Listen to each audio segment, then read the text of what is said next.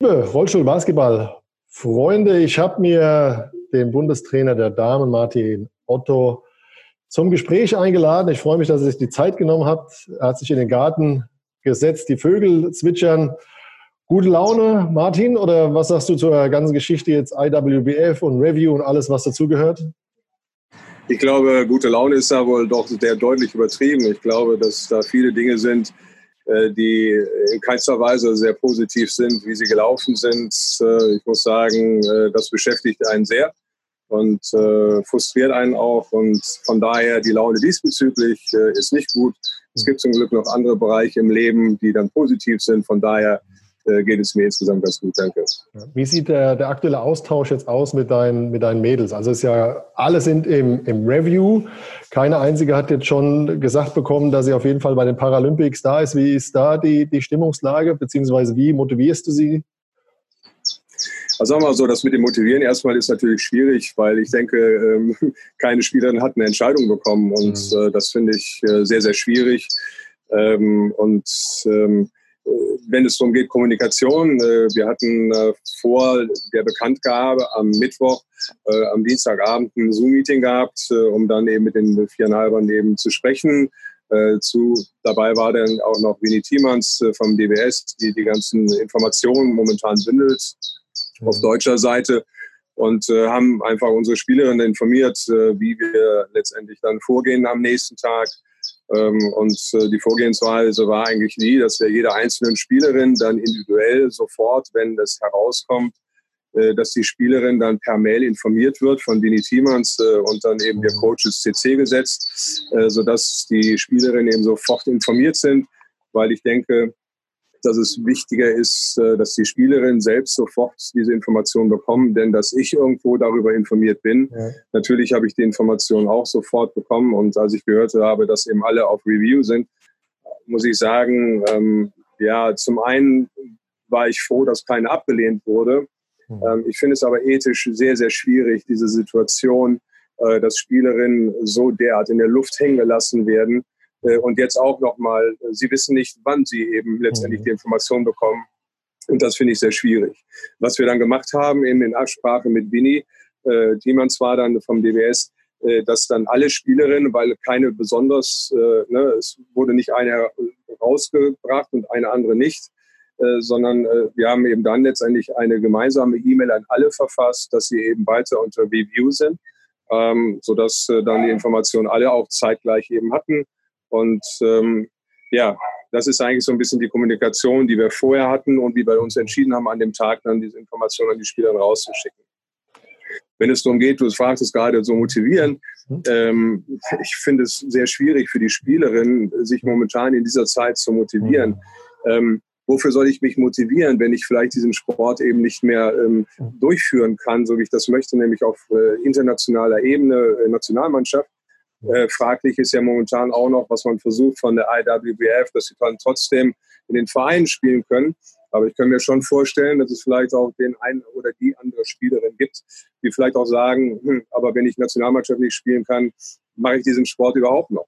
Und äh, von daher, ich glaube, dass die Spielerinnen, die kriegen Trainingsprogramme, arbeiten individuell, so wie sie das auch wiederum in ihren Ländern dürfen, weil ja auch da die rechtlichen Bestimmungen unterschiedlich sind. Äh, aber ich kann mir schon vorstellen, dass man vielleicht den einen oder anderen letzten Zug oder einen Share-Skill vielleicht nicht so motiviert macht, weil man nicht weiß, wofür. Wie ist denn da der, der, der Status? Hol mich doch mal, mal kurz ab und auch die, die Zuschauer. Also, wenn jetzt jemand da rausfliegt, wie, wie David ähm, Eng, darf der dann auch keine Weltmeisterschaft mehr spielen und keine sag mal, Parapan-Games, wie sie ja drüben in, in Amerika stattfinden oder gilt diese Geschichte jetzt nur für die Paralympics? Nein, das ist eine äh, Maßnahme, die letztendlich jetzt erstmal für die Paralympics gilt, aber letztendlich auch auf die Nationalmannschaften bezogen. Äh, und das Einzige, was die IWWF dann eben machen kann, ist, dass sie sagt, dass sie letztendlich dann guckt, inwiefern eben bei den äh, Vereinsmeisterschaften Champions League äh, und diese ganzen, äh, sag mal, Möglichkeiten auch international zu spielen, dass da eben Spieler, die eben jetzt nicht genommen werden, dann trotzdem weiterspielen dürfen. Ähm, und das versucht man, aber äh, die letzte Erklärung ist da meines Wissens momentan noch nicht getroffen worden. Aber es sind auch, so sehe ich es ja, riesige Einschnitte dann auch in die, in die Rollstuhl-Basketball-Welt. Ne? Du hast ja eben auch gesagt, dass der ein oder anderen Spielerin oder auch dem Spieler dann die, die Motivation fehlt, weil Nationalmannschaft ist das Ziel. Also wir kennen sie aktuell von den Nichtbehinderten. Die wissen halt von vornherein, dass sie eben nicht international spielen können. Aber jetzt bei den aktuellen Vierern und Fünfern ist das natürlich eine ganz andere Situation. Ja, sagen wir mal so, es, es gibt da so verschiedene Szenarien und wir wissen nicht, wo es hingeht. Ne? Ähm, wenn es so ist, dass eigentlich fast alle Spieler eben äh, spielen dürfen, passiert nichts und äh, letztendlich wird es auch dann keine Auswirkungen auf unseren Sport haben. Mhm. Ähm, ob es auf Sponsoren hat, äh, mag mal dahingestellt sein. Ähm, wie sie das eben vermarkten, das wird sehr wahrscheinlich unterschiedlich sein. Aber wenn es zum Beispiel so ist, wie dann bei uns, ne, ähm, auch da, Worst Case, ähm, alle sechs Spielerinnen werden dann eben aussortiert ja, ähm, dann wird es natürlich sehr schwierig, ne? sei es für die Nationalmannschaft, aber viel wichtiger jetzt auch für die einzelnen Spielerinnen. Ne? Was machen sie? Ne? Machen sie weiter? Ähm, welche Motivation haben sie? Dürfen sie überhaupt noch mhm. auch im Verein spielen? Und viel, da hängt auch viel dran, weil ähm, im Männerbereich vielleicht noch mehr, weil die Männer mehr Geld verdienen als die Frauen. Aber trotzdem haben sie sich natürlich auf Sporthilfe und alle diese Dinge ja auch äh, nicht nur über ein Jahr, sondern eigentlich über so einen ganzen Vierjahresbereich auch eingestellt. Und äh, ja, wenn dann auch Einnahmen dann wegfallen, geht es ja auch dann gewissermaßen auch an Existenzen. Ne? Und äh, wie geht es dann für mich persönlich als Spieler dann weiter? Und ich sehe das eben auch als Spieler so ein bisschen, weil ich ja selbst 2000 äh, und 2004 als Spieler äh, ja dann in äh, Sydney und auch in Athen mitwirken durfte. Äh, von daher habe ich natürlich da auch nochmal eine ganz eigene Vorstellung von dem, ich sehe es nicht nur aus äh, ja, Trainersicht momentan Hättest du dir mehr Einsatz erwartet jetzt von der, von der IWBF in die Richtung, dass man sagt, okay, wir spielen jetzt die, die nächsten Paralympischen Spiele in Tokio und setzen uns dann zusammen und finden dann eine, eine Lösung? Also ich finde es schwierig zu sagen, wer jetzt Schuld hat. Ähm, mhm. Ich glaube, dass äh, das IPC, so wie das ähm, sich heraus stellt, ähm, schon viele Jahre darauf gedrungen hat, äh, dass Veränderungen herbeigeführt werden und dass die Klassifizierung auf jeden Fall ganz klar auf dem Prüfstand ist. Und ähm, die IWF hat eben erstmal da nicht so drauf reagiert, so scheint es. Und ähm, jetzt ist es eben so, dass das IPC eben jetzt Dinge durchsetzen will und klar auch zeigen will, ähm, wer wirklich der obere Dachverband ist.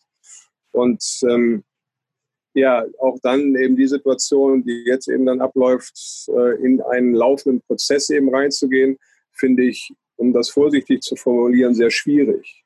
Mhm. Also ich habe mit Mareike gestern auch ein Interview geführt. Ein Punkt war dann auch das Thema Wettbewerbsverzerrung. Sagen wir, dass Spieler in der Qualifikation teilgenommen haben, die dann später bei den Paralympics nicht mehr am, am Start sind. Siehst du das ähnlich? Nicht nur ähnlich, sondern ich sehe es genauso. Ja. Also wenn ich überlege, ähm, Spanien und Frankreich spielen um Platz drei, ja. äh, um letztendlich wer, wer von den beiden so ungefähr den dritten Platz und äh, dann bei den Paralympics teilnehmen darf. Ja. Ähm, und jetzt mal ganz hypothetisch, ähm, wenn ne, bei uns unsere sechs, viereinhalber weg sind, mhm. ähm, da brauchen wir erstmal eine Zeit lang, um das natürlich zu kompensieren. Dann wären wir erstmal ganz weit weg, sehr wahrscheinlich von der Bildfläche, mhm. von einem möglichen Medaillenkandidat, mhm. eben auf einem möglichen, ich übertreibe jetzt, ne, Freizeit. Ja. Ne, mhm. So, ähm, und äh, dass man erstmal wirklich da ganz weit hin anfängt. Ja, und dann kann es sein, dass zum Beispiel auch Deutschland vielleicht äh, ohne diese Spielerin sich nicht qualifiziert hätte. Mhm. Ähm, aber Fakt ist, ähm, dass wir angetreten sind äh, bei den Europameisterschaften, alle mit der gleichen Voraussetzung, nicht wissend vom IPC oder von der IWF, dass wir da Probleme kriegen können. Und wir haben ganz normal, regulär eine Meisterschaft ausgespielt. Und diese Meisterschaft war die Qualifikation letztendlich für die Paralympics. Und ganz klar, meine Meinung ist, ähm, egal wie man das betrachtet, die Mannschaft, die letztendlich es geschafft hat, dorthin zu fahren und letztendlich damit auch in dem Verband auch dann die Spielerinnen, die dazu beigetragen haben, unabhängig, ob sie letztendlich im Kader darauf dann dabei sind im Jahr oder nicht, haben es ganz klar verdient, auch dann die Früchte, die man dort letztendlich hart erarbeitet hat, auch ernten zu können. Und das ist jetzt momentan ganz deutlich in Frage gestellt. Und nochmals, diesen Begriff will ich sehr deutlich wählen. Das ist für mich ethisch nicht vertretbar. Martin, inwieweit hat das denn eigentlich Einfluss auf deine private Lebensplanung? Also eigentlich wärst du ja jetzt dieses Jahr nach Tokio gefahren ja. und ähm, hättest vermutlich in 21 was, was anderes gemacht. Inwieweit musstest du jetzt deine private, berufliche Planung umkrempeln? Ja, natürlich. Ähm, zum Beispiel, ich muss jetzt, äh, ich bin ja Lehrer am Schloss Hagerhof äh, in Bad Honnef und äh, bin sehr froh, dass Geschäftsführung und auch der Schulleiter, der neue, gesagt haben, dass ähm, das, was jetzt dieses Jahr nicht möglich war, wo ich ja schon vor einigen Jahren gebeten habe, dass ich eben für so einen Zyklus auf jeden Fall schon mal freigestellt werde, dass ich das nächstes Jahr machen darf. Von daher kann ich das eben auf jeden Fall dann nächstes Jahr auch ganz normal eben machen und das will ich auch und hoffe eben auch, dass wir das eben als Team äh, auch alles so zusammen machen können, wie wir uns das eben erträumen, dass eben jeder auch die Möglichkeit hat, äh, dabei zu sein von unseren sechs, viereinhalbern. Ähm, aber es ist natürlich klar, jetzt so Ferienplanung äh, ist jetzt äh, so ein bisschen anders, ne, wo eigentlich äh, Tokio und Vorbereitung war, hat man jetzt eben frei. Ähm, und ähm, aber find, ich finde das auch nicht wichtig. Ne? Ich finde es mhm. nicht wichtig, was jetzt momentan eben ist. Ähm, sagen wir mal jetzt beruflich, äh, habe ich auch Einschnitte machen müssen, jetzt finanziell, weil Privatschule eben den, den, den privaten Anteil eben mhm. äh, erstmal nicht übernehmen kann. Ähm, und das ist auch normal so, dass eben Dinge, ich glaube, jeder hat irgendwo Einschnitte dann irgendwo. Mhm. Ähm, aber viel wichtiger finde ich eben einfach, was passiert nachher hinten raus. Und das ist eigentlich für mich das, was mich bewegt und worüber ich mir eben auch dann natürlich Gedanken mache. Ja, ist ja aktuell so ein, so ein luftleerer Raum. Wie sieht jetzt die, die Kommunikation auch aus mit den, mit den Mädels? Gibt es da konkrete Trainingspläne? Wie kommunizierst du? Was sind deine Ansagen an die, an die Nationalspielerin? Wie muss man sich das vorstellen? Also mit Ansagen momentan ist schwierig. Wir hatten äh, ein Zoom-Meeting eben auch dann mit allen Spielerinnen eben gehabt, äh, um auch Informationen zu geben. Ähm, oder auch dann jetzt klar dann mit den viereinhalber Zoom-Meeting eben, oder ich werde demnächst wieder eins machen, äh, damit das weitere Prozedere besprochen wird. Ähm, für mich sieht das eben so aus, dass ich eben einfach momentan nicht von der IWWF weiß, wann wird eine Mareike Miller, wann wird eine mhm. Kate Lang, wann wird äh, eine Babsi und so weiter und so fort letztendlich eine Information bekommen. Und ähm, dass wir es auf jeden Fall so machen werden, dass jede einzelne Spielerin dann eben, äh, wenn da eine Information kommt, sofort sie auch diese äh, Information weitergeleitet bekommt, die Begründung dazu eben auch dann erhält Gut, und ich glaube, und dann macht es auch erst Sinn, über die nächsten Schritte dann nachzudenken, weil ich der Meinung bin, ganz klar, ähm, habe ich eine Entscheidung, die gegen mich gefällt wird als Sportler mhm. äh, oder gegen uns eben dann als Verband, ähm, dass mit Sicherheit da nicht das letzte Wort gesprochen ist, sondern dass man natürlich dann überlegt, wie die nächsten Schritte sind. Also wir halten fest, es ist alles ein bisschen suboptimal, ärgerlich und wie ich es gestern gesagt habe, durchaus kacke. Lass uns auf die, auf die positiven Sachen zu sprechen kommen, Martin. Also ich habe so den Eindruck, dass sich relativ viel und doch einiges tut, gerade im, im Darmbereich mit, mit dem Dennis und Marina im U25, U24-Bereich. Ähm, zwei ambitionierte und engagierte Trainer. Was ist deine Wahrnehmung? Tut sich was im, im Darmbereich in Deutschland? Sagen wir mal so, ich bin auf jeden Fall froh mit Sicherheit, wenn es um äh, Dennis geht, äh, den ich ja selbst vorgeschlagen habe für den Posten. Ähm, dass er das eben auch macht, weil er einfach ein junger, engagierter äh, Mann ist, ähm, der mit Sicherheit nicht nur die nächsten zwei Jahre irgendwie im Rollschuh-Basketball eben da ist, sondern wo ich mir natürlich wünsche, dass er eben viele Jahre und sich, sich für diesen Basketball eben engagiert. Und ich glaube, das ist genau das, was wir brauchen. Und Marina äh, Mohn, muss ich sagen, ähm, das habe ich selbst eben auch Dennis vorgeschlagen. Äh, dass er den Schritt da auf sie zumacht, weil ich glaube eben einfach, dass sie eine ganz brutale Kompetenz eben hat, äh, ein Fachwissen, ähm, was einfach schade wäre für den Rollschuhbasketball, dass es verloren geht. Und ich bin einfach total froh und habe auch das ihr auch schon mehrfach gesagt, dass sie jetzt mit im Boot ist, äh, weil von ihr natürlich viele, viele Spielerinnen eben auch profitieren können. Gut, geht das nächste Thema an. Die beiden sind auf jeden Fall ganz klar, müssen gucken, dass sie rekrutieren ähm, und zwar gerade äh, im Nachwuchsbereich. Aber da sehe ich eben auch so ein bisschen das Problem generell, äh, zumindest im weiblichen Bereich. Äh, wir haben nicht so viele Spielerinnen, die eben bereit sind, eben Rollschuhbasketball zu spielen. Mhm. Es gibt immer mehr Alternativen. Die Medizin wird zum Glück immer besser. Ähm, aber macht es natürlich uns nicht leichter, dass wir sagen, wir haben jetzt einen riesen Pool äh, an Spielerinnen und äh, da sind jetzt mal 50 Leute, die sich um die Einerposition bewerben. Äh, da können wir das schön an einer Hand abzählen und das ist einfach schade. Äh, ist aber so, wir müssen das Beste aus der Situation machen. Wie hat sich eigentlich die Zusammenarbeit mit, mit Janet entwickelt? Heißt es jetzt bei dir im Telefonbuch eigentlich Zeltinger oder steht sie noch mit äh, McLachlan drin? Das möchte ich jetzt lieber nicht sagen. Auf jeden Fall, dass sie als Zeltinger heißt. Äh, aber äh, es gibt noch einige Knöpfe bzw. Dinge äh, des Umbenennens, die man vielleicht noch tätigen könnte. Ja, wie ist so die Zusammenarbeit eigentlich? Ihr seid ja jetzt auch ein Team schon mehrere Monate und, und Jahre. Welchen Impact hatte sie jetzt auf, auf dich als Trainer? Was konnte sie beisteuern die, die letzten Monate? Also ich würde sagen, eben seit Beginn an äh, war es ja eigentlich so auch äh, für mich die Traumbesetzung, äh, dass Janet eben zugesagt hat. Ähm, weil wenn ich sie mit einem Know-how aus einem anderen Land, äh, mhm. sagen wir mal auch äh, von einem ganz anderen Kontinent ja. und dann auch von einer mitführenden Nation in der Welt mit dem Fachwissen, äh, Finde ich total klasse, finde ich spannend. Ähm, ich äh, übertrage auch immer wieder so auch äh, Trainingsplanung, Überlegungen. Wir setzen uns zusammen. Äh, das Schöne ist, dass wir viele Ideen da auch haben äh, und letztendlich auch die gemeinsame Philosophie haben.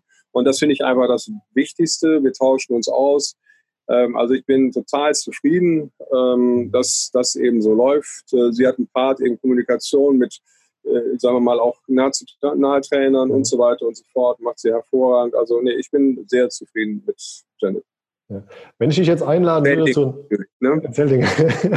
wenn ich dich jetzt einladen würde zu einem Rollstuhl-Basketball-Camp und da wären ja lauter junge Teenager, Kids und ambitionierte Sportler und du müsstest denen erzählen vom Rollstuhl-Basketball zu deiner Zeit und dem Rollstuhl-Basketball, wie er jetzt ist. Wie wird deine Geschichte dann, dann gehen, Martin?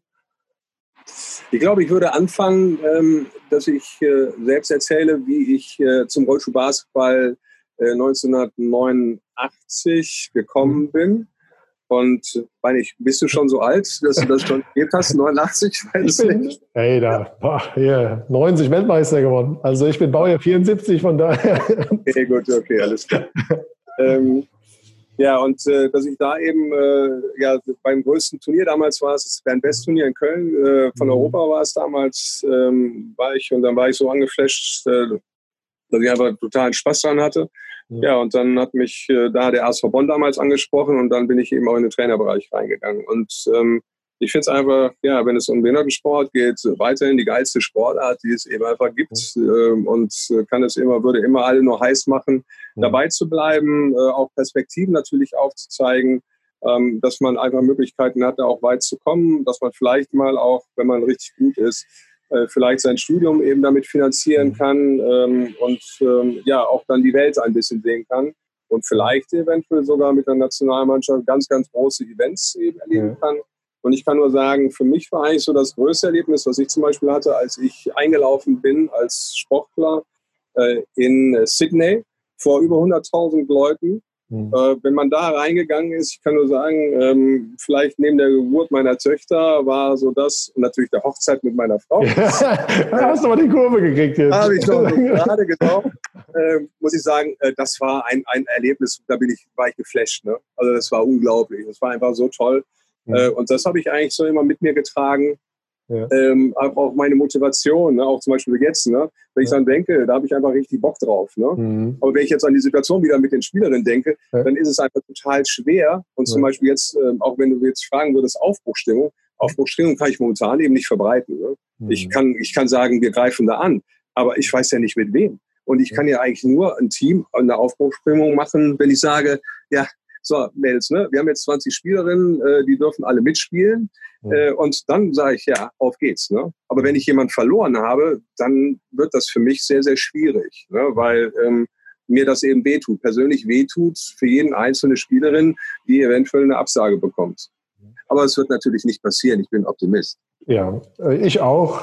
Von daher wird sich alles positiv entwickeln, bin ich mir, bin ich mir ziemlich sicher. Ich hoffe, uns nagelt dann keiner fest, wenn es nicht so kommt. Martin, lass uns noch mal kurz ähm, springen. 2000 und ähm, 2020, wenn du den Martin Otto damals im Rollstuhl siehst und ähm, die jungen Spritzer heute, das meine ich jetzt gar nicht böse, also ähm, bitte. Ähm, ja, ja, verstehe. und äh, wie hat sich da so der, der, der, der Sportler, der Athlet entwickelt? Wenn du jetzt mal zurückdenkst, du damals im, was weiß ich, so 1000 Kilo schweren Rollstuhl und heute die, die, die Jungs äh, in ihren heißen Kisten? Ja, äh, fangen wir an mit dem Sportgerät Rollstuhl. Ne? Ähm, äh, damals hat, äh, bin ich in einem Rollstuhl angefangen, äh, da waren die äh, Räder gerade. Ja. ja. Äh, da musste ich um meine Fingerangst haben, dass wenn ne, äh, schon mal, äh, dass ich da schon mal Schwierigkeiten habe.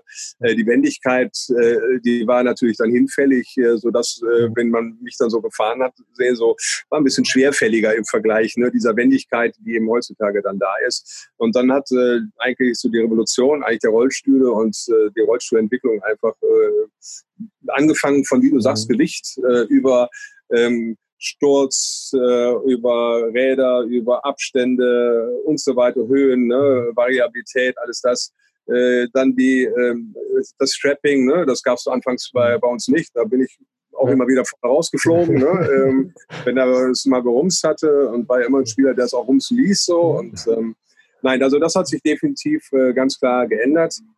Ist, der Sport ist professioneller geworden. Ähm, als ich reinkam, sorry, dass ich mal so sagen kann, das ist vielleicht so wie ein herkömmlicher, der sich mit Sport, im Behindertensport nicht auskennt, so, ja, das ist Behindertensport. Mhm. Ja? Ähm, und ganz klar sage ich jetzt eben, äh, das ist kein Behindertensport mehr, sondern das, was wir machen, gerade auch mit Nationalmannschaft, aber auch Bundesliga, das ist eben einfach Leistungssport. Mhm. Und äh, bin auch froh, dass es, äh, ja, zu meiner Zeit gab es kein Geld ne, äh, mhm. dafür, sondern einfach, ne, ähm, ich für den Verein oder ich für die Nationalmannschaft und äh, mehr auch nicht. Und äh, das hat sich zum Glück eben auch geändert, dass eben man auch so ein bisschen Geld damit verdienen kann. Es gibt auch im männlichen Bereich dann auch Vollprofis äh, mit mhm. äh, Möglichkeit, Unterkunft und so weiter und so fort, Auto plus mhm. weiß ich nicht was. Das war zu meiner Zeit eben nicht möglich. Ähm, weiterhin würde ich sagen, ähm, dass insgesamt die Sportwissenschaft sich weiterentwickelt hat, mhm. ähm, sodass eben Dinge, ähm, die wir früher eben so nicht gemacht haben, heute äh, ganz anders sind. Du hast also viel mehr Möglichkeiten, um letztendlich deinen Körper auch dann an Grenzen zu bringen äh, mit den unterschiedlichsten und neuesten Erkenntnissen. Auch das war eben früher nicht möglich, finde ich total spannend. Aber der Rollstuhlbasketball hat sich sehr, sehr deutlich eben ja auch zum Positiven entwickelt. Und wenn wir jetzt bei dem Thema sind, viereinhalber, warum wir auch jetzt telefonieren, die viereinhalber waren diejenigen, die letztendlich diesen Sport eben auch attraktiv gemacht haben. Mhm. Ähm, und ähm, ich glaube auch durch die Inklusion ganz, ganz wichtig ist, äh, und das fand ich immer auch sehr, sehr spannend. Ne? Das, ähm, in einem Rollstuhl ähm, war, ich, war ich genauso wie derjenige, der einen Querschnitt hat, äh, nur dass ich vielleicht etwas beweglicher im Oberkörper war. Mhm. Ähm, aber dafür musste ich zum Beispiel sehr viel mehr eben trainieren eigentlich, damit ich das, was der andere im Alltag eben macht, irgendwo wieder kompensieren kann. Und ehrlich gesagt, unter uns beiden, ja. äh, so die, die, die, die filigrane Schnelligkeit hatte ich nicht. Ich musste so ein bisschen mehr vielleicht mit dem Kopf dann auf dem Feld haben. okay, ja. Martin, gemeine Abschlussfrage. Wird Herr Otto nach den Paralympics 21 noch äh, Trainer der deutschen Nationalmannschaft sein? Ja, dazu kann ich dir nichts sagen, weil ähm, warte ich eben einfach, mache ich einen Schritt ja. nach dem anderen. Und äh, das habe ich immer gemacht. Ähm, und für mich ist eigentlich immer so das Credo, ähm, solange ich irgendwo Spaß habe und es vereinbar eben mit Familie ist und gesundheitlich, äh, bin ich immer jemand, der eben auch gerne weitermacht. Das zeigt ja auch, dass ich seit 89 eigentlich im Rollstuhlsport eben auch da äh, geblieben bin und sehr lange beim ASV One zum Beispiel, über 20 mhm. Jahre da auch Trainer war. Ähm, von daher ähm, ist das eben eine Sache, die immer offen ist. Ne? Und ich würde niemals sagen, äh, es geht dann weiter und wie viele Jahre mhm. es geht weiter oder danach ist Schluss. Ähm, das lasse ich auf mich zukommen und freue mich einfach nur, dass ich auf jeden Fall jetzt erstmal für ähm, nächstes Jahr angreifen bin und hoffe, dass. Tokio auch stattfindet. Martin, schöne Schlussworte. Wie auch immer es weitergehen wird nach Tokio mit einer hoffentlich vollständigen Damen-Nationalmannschaft. Das ist das Wichtigste wünsche ich mir natürlich und ich denke auch viele, dass du dem Rollstuhl Basketball in welcher Form auch immer erhalten bleibst, ob als Nationaltrainer oder in beratender Funktion als Trainer oder wie auch immer. Das Wichtigste, bleib gesund, deine Familie natürlich auch. Ich danke dir vielmals, dass du dir die Zeit genommen hast, dir mir Rede und Antwort zu stehen und wir hören und sehen uns, Martin. Dankeschön. Ja, danke und dir alles Gute.